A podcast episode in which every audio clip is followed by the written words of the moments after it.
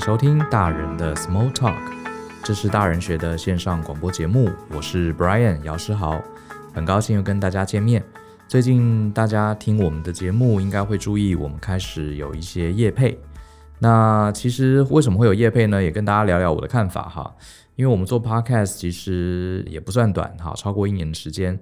那这段时间其实一直有一些厂商啊，呃，来找我们，有国内的，有国外的厂商都有。那我们一开始，呃，因为想说这个节目啊，也不是为了盈利，所以大部分也都拒绝了。可是后来有些朋友给我们一些建议啊，他说你如果能把一些好的产品分享给你的听众，而且尤其是这些厂商啊。他们通常会有一些折扣码啊，或是一些优惠啊，什么东西，或是试用品啊之类。如果可以帮我们的听众争取啊，其实也还蛮不错的。所以想想好像有道理哈，所以我们就想说试试看，也好玩。我们就开始偶尔会有一些业配，只是说呢，我们业配比较龟毛一点，因为毕竟我们不是用这个，我们不是靠这个业配来盈利的公司嘛，所以我们比较龟毛，就是如果要找我们业配啊，非常欢迎。可是可能我们会想要尽量可以先试用一下产品。好，然后真正觉得这个东西好，我们才推荐。然后如果找我们业配，也不妨带一些呃好的优惠给我们的听众，我觉得这样比较有意思。好，那呃，我们今天来谈谈正题哈。嗯，最近大家应该都在关注美国大选，一直到我今天录节目的时候为止啊，美国大选原则上应该要结束了，可是现在呢还有一些开票争议，所以目前还没有尘埃落定。那就有朋友问我们啊，说：“哎，Brian 啊，Joe 啊，你们写部落格，你们经营自媒体啊，超过十年了，怎么很少看到你们对于这个政治啊，不管是国内国外的，很少看到你们发表意见。确实啊，我们真的很少很少发表政治的意见。那有人就会觉得你们两个是不是政治冷感？哈，是不是不关心这个公众事务啊？”好，呃，其实绝对不是的哈。像我自己其实是还蛮关注这个政治的，不管是国内外的局势啊，哈，政党政治，其实我个人是蛮有兴趣，而且我是时常关注的。那我几乎每天都会观察一下国内外的政经局势，这是我本人的兴趣，也是我的一个习惯。可是你会发现，我几乎很少很少，几乎没有吧，在呃公开场合表达我的政治立场，或者是去做任何的判断。倒不是我政治冷感，而是怎么说呢？这应该从我年轻的时候一段故事说起。我自己的对政治的态度，至少在公众的这个立场上啊，我是积极搜集情报，可是我会消极去强调我的立场啊。这大概是我自己经营自媒体这十多年来我自己的一个行事准则哈。那我自己会有这样的准则啊，其实我说真的啊，它是有原因的。其实要回溯到我大概高中二年级的一场选举啊，是什么选举呢？就是高中有社团嘛，当时我们参加了一个社长的选举。那这次的选举给我人生的算是启发非常非常的大，哈，真的是非常大。这个故事我一直过了这么多年啊，都还记忆犹新哈，也算是我的一个自我的检讨跟反省。那我就来跟大家讲讲当年高二的我到底发生什么事情。呃，先讲讲高一吧。当时我上了高中，我们高中有非常非常多的社团，都很有意思。然后我跟其他几位班上同班同学啊，就选择了古典吉他社。那当时大家拉一拉，我们班上啊，好多人就对这个吉他社有兴趣，我们就一起参加了这个高中的吉他社。那我们这一群都是同班同学。啊，其他的这个吉他社里面啊，其他高一的新生大部分是来自各个班级，只有我们班的人是人多势众，好，最多的一群人。然后呢，我们班有一位同学，哇，他弹着吉他弹得特别好，哈，他特别这个特别用功去学习，哈，也有音感，所以他是我们这个当年社员里面吉他弹得最好的。所以通常大一升大二啊，呃，我们就要来选社长了，好，通常社长通常是由大二的同学担任，那。我们这群同学，同班同学啊，我们就在想，哎，你看啊，这个吉他社啊，我们班的人是最多的。那加上我们这位同学哈，我就简称我同学好了哈。我同学这个吉他弹的又最好，当然应该哈，我们全班同班同学应该力挺他，推举他成为我们的社长。大家聊了之后啊，觉得哎有道理，吉他弹的又好，而且我们班的人占这个吉他社大一是最多的，我们去派他选，一定会选上。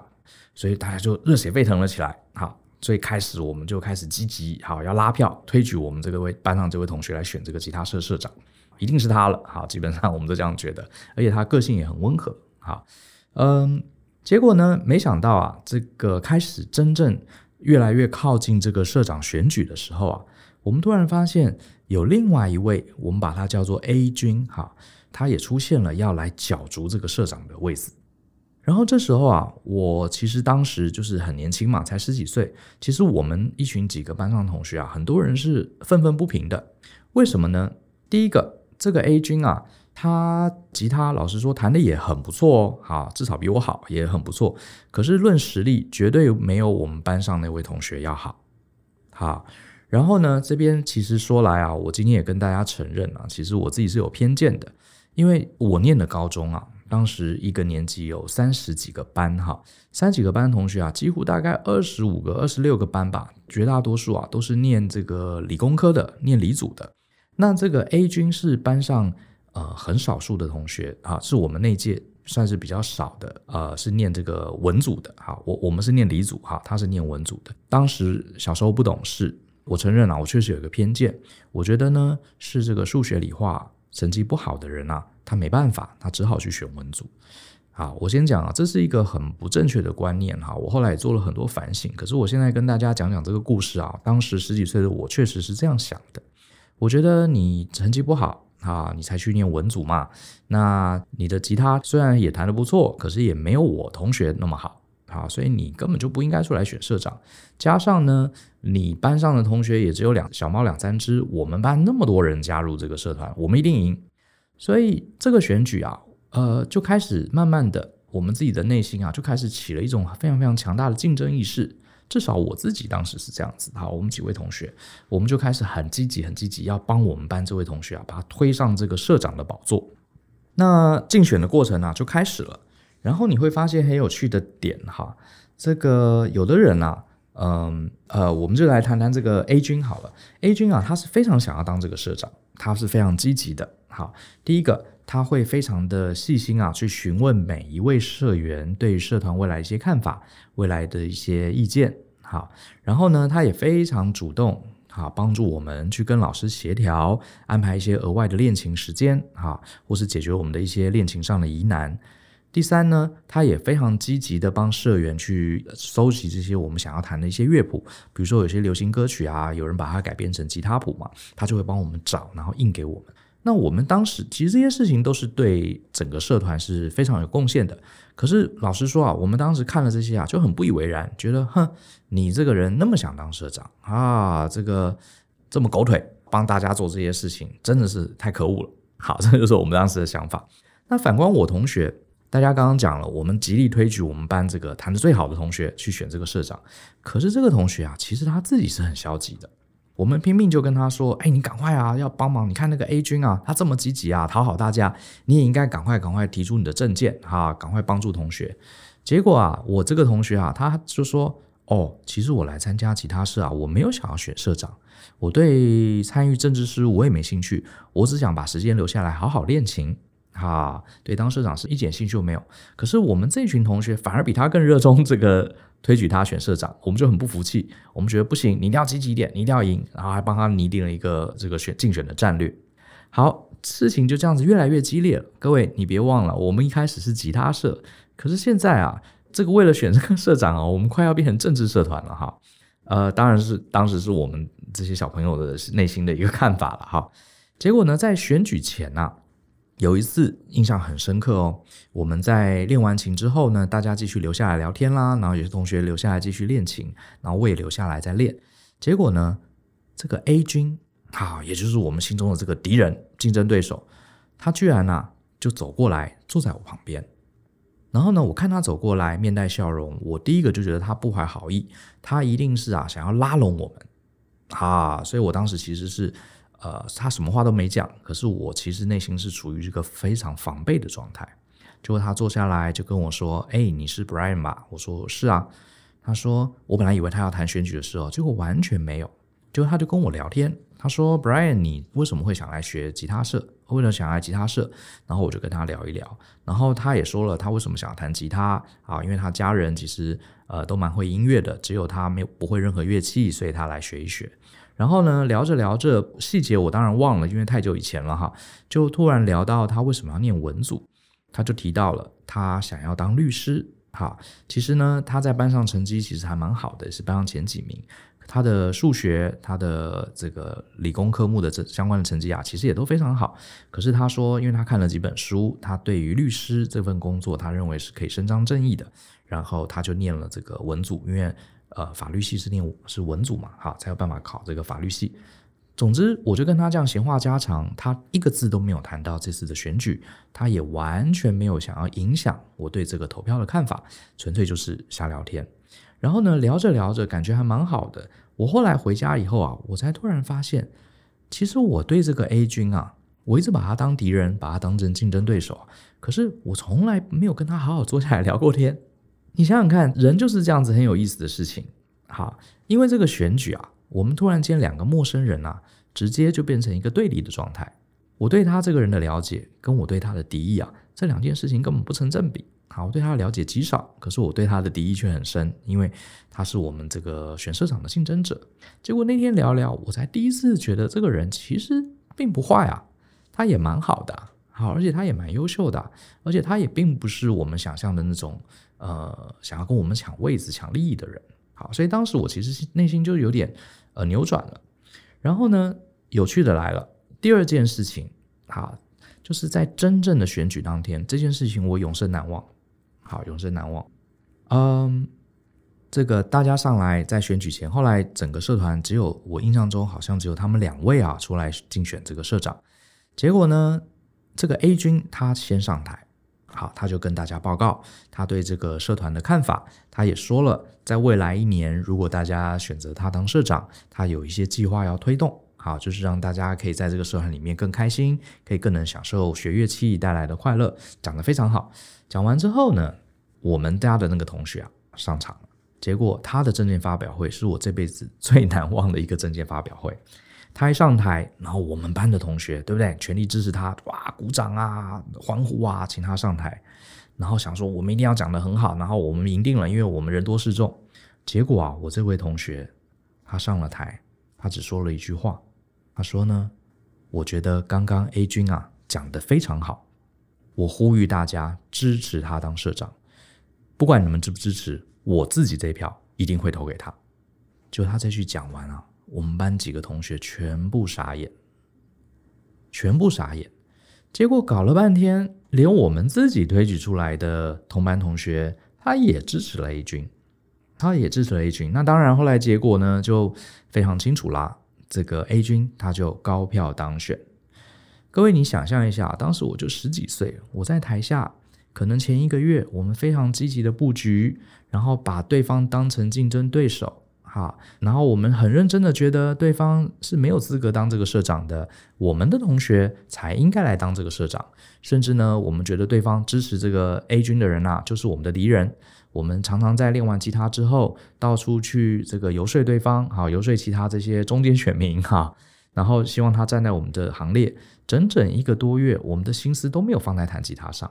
最后呢，终于到了选举的高潮，要投票了，政见发表会的时候，没想到我们自己的同学他自己其实是对选举一点兴趣都没有，反而他支持了 A 君。好，这件事情我突然就觉得，那我前面一个月我到底在干什么？我这些激烈的情绪，我这些呃一些对对方同学对立的一些想法，What's the point？对不对？一点意义都没有。我到底是支持了谁？我到我又到底为何要反对这个 A 君呢？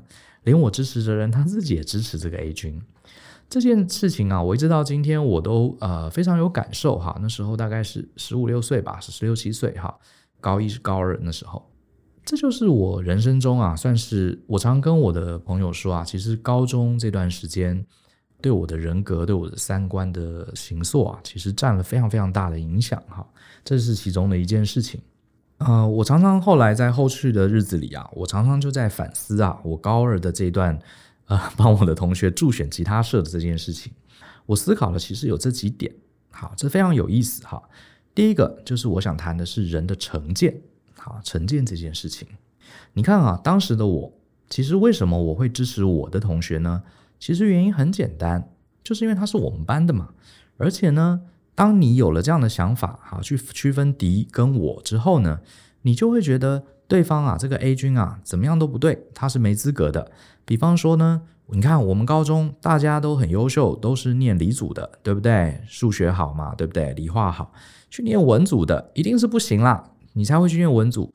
那你看这个人都念文组了，哈，居然还敢来跟我们抢社长的位置，他没实力，他没资格。然后呢，第二，他弹琴弹得没有我同学好。他怎么可以当社长呢？社长当然要选琴弹的最好的啊，对不对？公认就是我同学啦，所以我们就觉得 A 君不应该来跟我们争夺。可是那是小孩子的想法，你仔细想一想，念文组哪里不对了？对不对？你看我们台湾的领导人都是念文组的，对不对？而且念文组只是个人的性向，你好，就算他真的是数学数理不好，又能代表什么呢？就能代表他不应该当社长吗？社长不是为大家服务吗？这跟他念什么科目、成绩好不好有何关系？甚至跟他琴弹的好不好也没有关系啊，对不对？可是你看当时啊，在这种选举，好，这个敌我对立的激化下，好，我们真的这些小朋友真的都是这样想的哦，这就是成见，这不是成见是什么呢？所谓的成见，就是你根本忽略这个人所有的面相，你也忽略了当社长的本质。你只觉得啊，因为你念文组你就没实力啊，因为你琴弹的没有我同学好，你就不该当社长。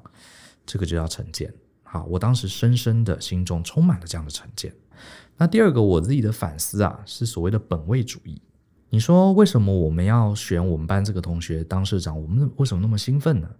原因很简单，因为我们进了社团之后。老实说，你是来自于哪一班，一点重要都呃没有嘛，对不对？一个高中里面那么多班，大家就是希望课后可以参加一些语性活动，然后来让每一班的人有机会相互认识。我们有共同的兴趣，我们都喜欢弹吉他，所以不管你是哪一班的，不管你是理组文组的，大家都有机会在下课之后有这样一个这个横向的交流，不是很好吗？可是啊，本位主义这个东西是很可怕的。它自动就会分非我族类，其心必异。你看哦，我们进到一个社团，本来应该大家一起弹吉他、一起交流的，结果呢，我们当时的想法就是：你看我们班人那么多，当然是我们的人当社长。什么叫做我们？这个就是本位主义啊！你自己去画了一个区分。当时我真的也是这样想的。其实想想，真的想想，真的蛮可怕的。在没有选举的时候还好，大家互相交流音乐，啊，甚至可以。呃，难得有机会跟别班的同学认识交朋友，结果我们却去区分我们、你们，只因为这次的选举。再来呢，这中间呢、在呃帮助我同学竞选的时候，其实你想想看，我们的脑子里啊，其实是失去这个判断能力的，某种程度是迷失的。什么意思呢？我现在回想起来，当时我们在选举前啊，其实我对于 A 军是充满敌意的，甚至连 A 军支持 A 军的几个同学，我们都觉得他们是一派，我们是另外一派。可是你想想看啊，现在再回想啊，当时十几岁这个血气方刚的年纪，这其实想想是还蛮蛮蛮蛮好笑的。为什么呢？大家想想看，吉他社是一个什么样的组织？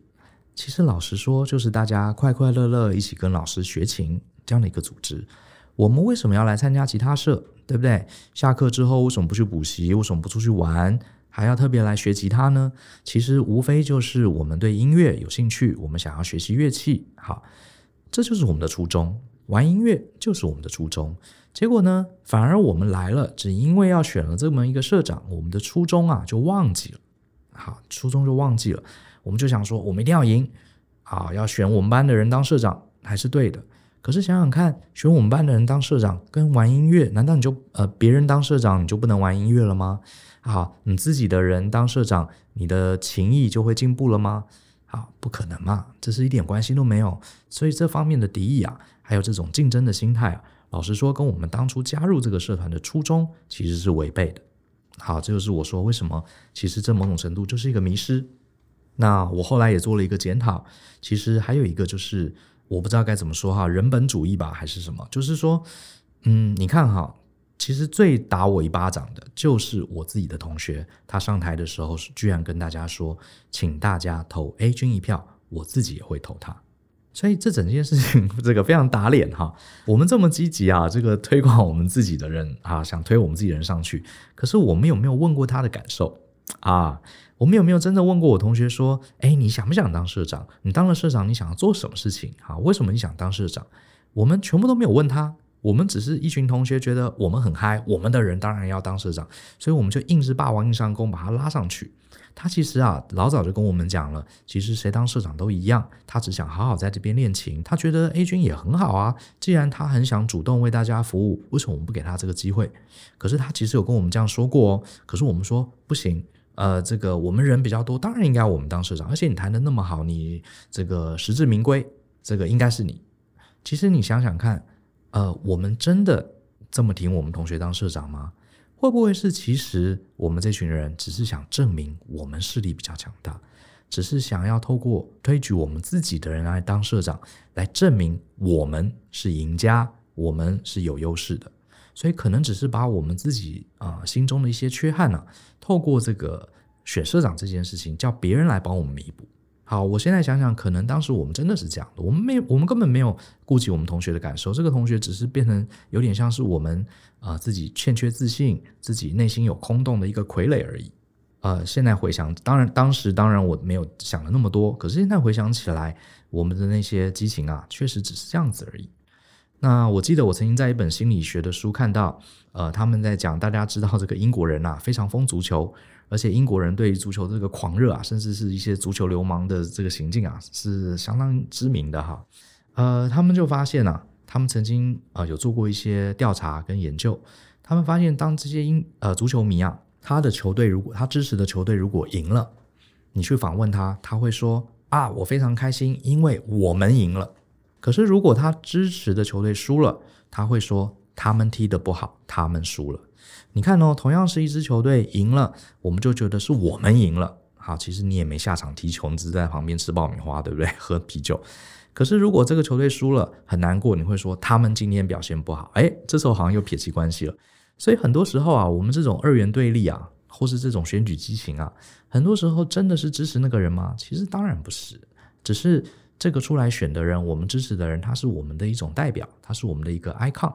啊，他可能呢，我们把一些我们自己的缺憾，把一些自己的失败，把一些自己的焦虑，我们把这些弥补需要弥补的这些空洞啊，投身到这个选举人身上而已。啊，其实他并不能真的代表我们。所以，嗯，怎么说呢？呃，我倒不是说今天特别要，我今天纯粹就是分析我自己人生一段从小孩子长成大人的一个经验谈。啊，这是我高二时候发生的事情。那我倒没有特别要批评谁，我也不是说啊，你在你很政治狂热，你就是错的哈，请不要误会我的意思。我相信每个人都有自己的一个看法，我纯粹是讲我自己这样的一段反思的过程。那我常常在 Podcast 还有我的文章里面啊，都提过我非常喜欢的一位美国大文豪，啊，就是《大亨小传》的作者哈，菲兹杰罗。他说过这句话，我真的非常喜欢哈，我引用很多次。他说啊，检验一流智力的标准啊。就是看你这个人能不能在头脑中同时存在两种相反的想法，而且你还能维持正常行事的能力。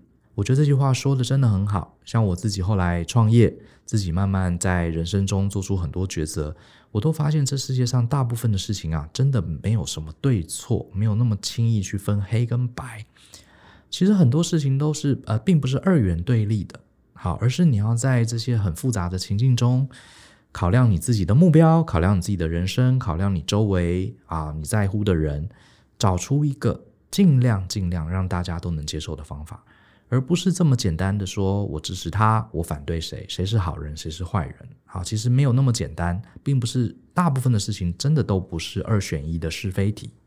好，都不是二选一的是非题。那同样的话，有另外一位作家，呃，另外一位这个有名的人是丹麦的物理学家波尔。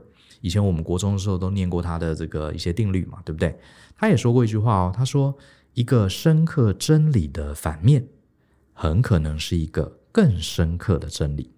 很多时候都是这样子，我们赞成某件啊、论述，我们赞成某一个人，我们赞成某一个组织，我们赞成某一种价值观，可是呢，我们就觉得它都是对的。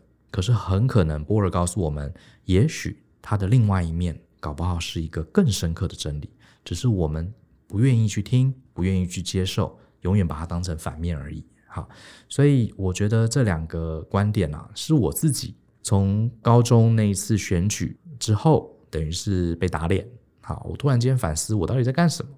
好，这种激情，这种对立，这种本位主义，这种忘记了初衷，这种迷失，真的能帮助我们吗？真的有帮助任何人吗？真的能帮助我们成长？真的能帮助我们看懂局势吗？好，我想，嗯，答案也许就在大家心里。好，嗯，我得说，我们不晓得是人类天生啊，因为分左右脑的关系，还是因为呃，我们的教育可能对我们也有一一些影响。你会发现，呃，我们从小时候开始啊，很多时候就是把很多事情一分为二。比如说，小朋友在电影院里面，呃，常常就会问妈妈咪说：“妈咪，这个人是好人还是坏人？”好，好像这世界上不是好人就是坏人，对不对？然后以前在学校里面就会分谁是好学生，谁是坏学生。诶，好像没有介在中间的。好，要不就好学生，要不就是坏学生。大家同样都有一个很明确的非黑即白的标签，或者是这是我的好朋友，或者是这是我的竞争对手，这是我的敌人。嗯，其实我们长大以后，如果你真正的像。呃，菲兹杰罗所建议的这样子，好，脑袋中同时存在两种相反的想法，还能正常行事。如果你真的能做到这样的话，你其实会发现，这世界上啊，其实几乎啊，根本不存在什么纯黑跟纯白的东西。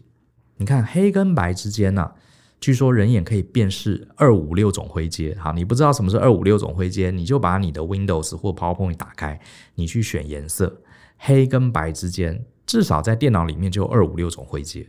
好，所以怎么会是只有黑跟白，只有对跟错，只有朋友跟敌人呢？对不对？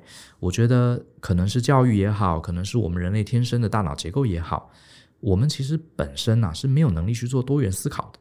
可是呢，这就是成为大人难的地方。啊，这就是成为大人难的地方。呃。我得说，像最近刚好上课嘛，就有同学问我说，他比如说他想是他是一个工程师，可是呢，他想要去做行销，可是他不懂行销，也没有经验，他也不觉得自己能做行销，可他真的对行销很有兴趣。他问我该怎么办？我说你想做行销，你就去学啊，就这么简单，就去学，好，就去做，就去尝试。没有人规定工程师就不能学行销，也没有人规定学行销的人就不能懂工程。好，那我也跟他讲了一个比喻，我想他应该听懂了。在宇宙万物里面，大部分动物都是根据原厂设定嘛。我常讲，啊，一只老虎，它从出生到死亡，它就是照着老虎的原厂设定值在走。可是人类跟动物毕竟不一样，好，我们比较像智慧型手机，我们也有原厂设定。可是啊，智慧型手机第一个，它是可以安装各式各样 APP 的，你的系统里面。呃，没有这个行销的 APP，你就装行销的 APP。如果你没有沟通表达的 APP，你觉得你欠缺这一块，你就安装这部分的 APP。你可以去上课，你可以去学习就好了，对不对？好，那甚至呢，人还有一个能力，我们可以像智慧型手机一样更新作业系统嘛，对不对？你以前你的作业系统只能处理黑色跟白色，诶，并不代表你更新作业系统之后，你就不能接受二五六灰阶，甚至接受一六七七万色全彩，不是吗？这就是。费兹杰罗讲的一流智力嘛，所以应该说真的哈，你要懂得这样子多元思考，不要只是选边站。我觉得这才是真正能看懂大局的方法。这个是我自己从高二这个经历啊，给我自己的一个启发。所以后来我们再讲回呃美国大选政治这些议题，其实呢，我并不是政治反感，呃，对不起，我并不是政治冷感哈。其实我对政治也是关注的，甚至我会呃，我的手机、我的电脑、我的电子报里面有非常非常多不同的呃左派、右派媒体，哈，亲中、反中的媒体，我通通都有收集，我通通都有看他们的电子报，都有看他们的，甚至 YouTube 我都有看。呃，我不会这么轻易的觉得谁讲的永远都是对的，好，我只是从这个过程中试着慢慢组建、慢慢建构我对这个世界的认知，然后你会发现，其实没有任何一方。是百分之百都是错的，也没有任何一方百分之百都是对的。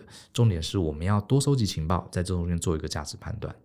那我自己也会提醒自己，一定要常常做几个思考训练。我想这也是给各位伙伴一些建议，你听听看。比方说呢，像我在经营事业的时候，或是我在对人生观观察的时候，有些时候我们会要呃做出一些决定。我也会有赞成的，我也会有反对的。可是我遇到我反对的事情，遇到我讨厌的事情，我会养成一个习惯：如果跟我站在对立面的人，他刚好是对的，那会是什么情况？有没有可能对方看起来很笨，方法看起来很蠢、很无知，可是，在某种情况下，他其实是对的呢？那是什么状况？好，我会这样去想。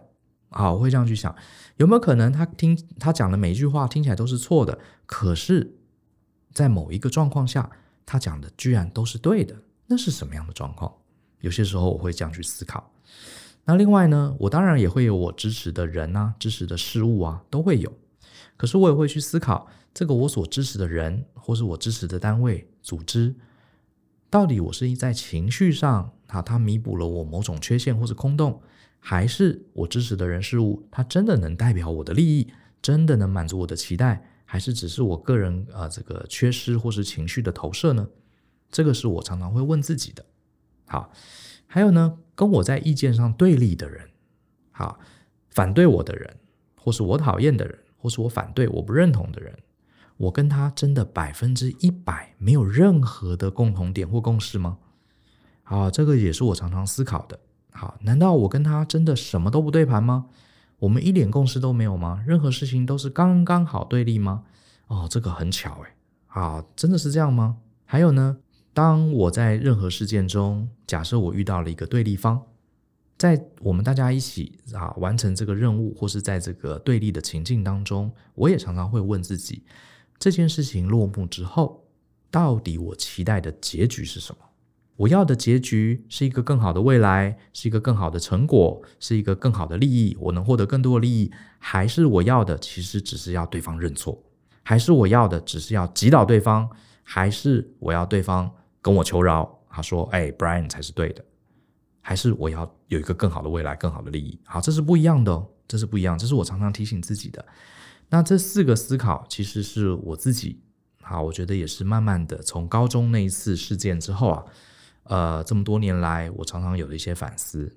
所以，其实对于这些很重要的争议，我还是鼓励大家要多接收讯息，甚至呢，必要的时候，你还是得要有立场。”好，我并不是鼓励大家什么事情都是呃墙头草，然后什么事情都是很冷漠，对公众事务都冷漠，好，都不发表意见，好，只想默默过自己的小日子。我并不是今天想要鼓励大家做这件事情。我觉得你还是应该身为我们身为一个公民啊，还是应该多关注这些事件。可是呢，最重要的是，我希望大家先思考之后，再决定自己的立场，再来选边站，而不是先选边站，再去思考对方如何的不对。好，那当然讲来讲去还是啊，我还是强调一点，这是纯粹我个人的一个过去的一个体悟，好，并没有特别想要影响大家，大家就不妨参考看看。好，那最后呢，啊，我们好久没有来读一读大家的 comment，好，那我现在打开了这个 Apple 的 Podcast，看到哇，我们现在已经有快要三千个三千位读者给我们的星等，哈，大部分我们现在平均还是五星好评，好，有两千七百五十四个 rating。几乎都是五星，啊，非常感谢大家。那我来念一下，我现在看到的是有一位叫 Orange Night，Orange Night，他说，虽然 Brian 常常说是为了自己的原因，所以来找来宾哈，但访谈的这个尝试很棒，跟之前单口相声有不一样的火花。那旧的回答问题常常先来个当头棒喝，后面却有很独特的建议，真的一定要听完，不要前面被洗脸就这个转台了。哎，这个 Orange Night 对我们的节目的结构似乎蛮了解的哈。那这位呢是大四的 C，他说陆陆续续听完全部的集数，决定来留言说说心得。他说他在大四最焦虑的时候啊，开始听了大人学，然后给自己内心很多平静。谢谢大人学优质的内容，是他最喜欢的 Podcast。好，呃，他后面还写了很多，我就不全部念了。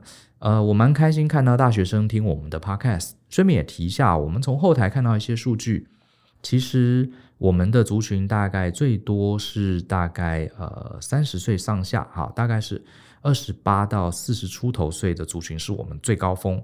然后二十八以下的也有一些，哈，十几岁的少，啊，实际上二十岁二十到二十五岁就是大学生，其实相对是少的。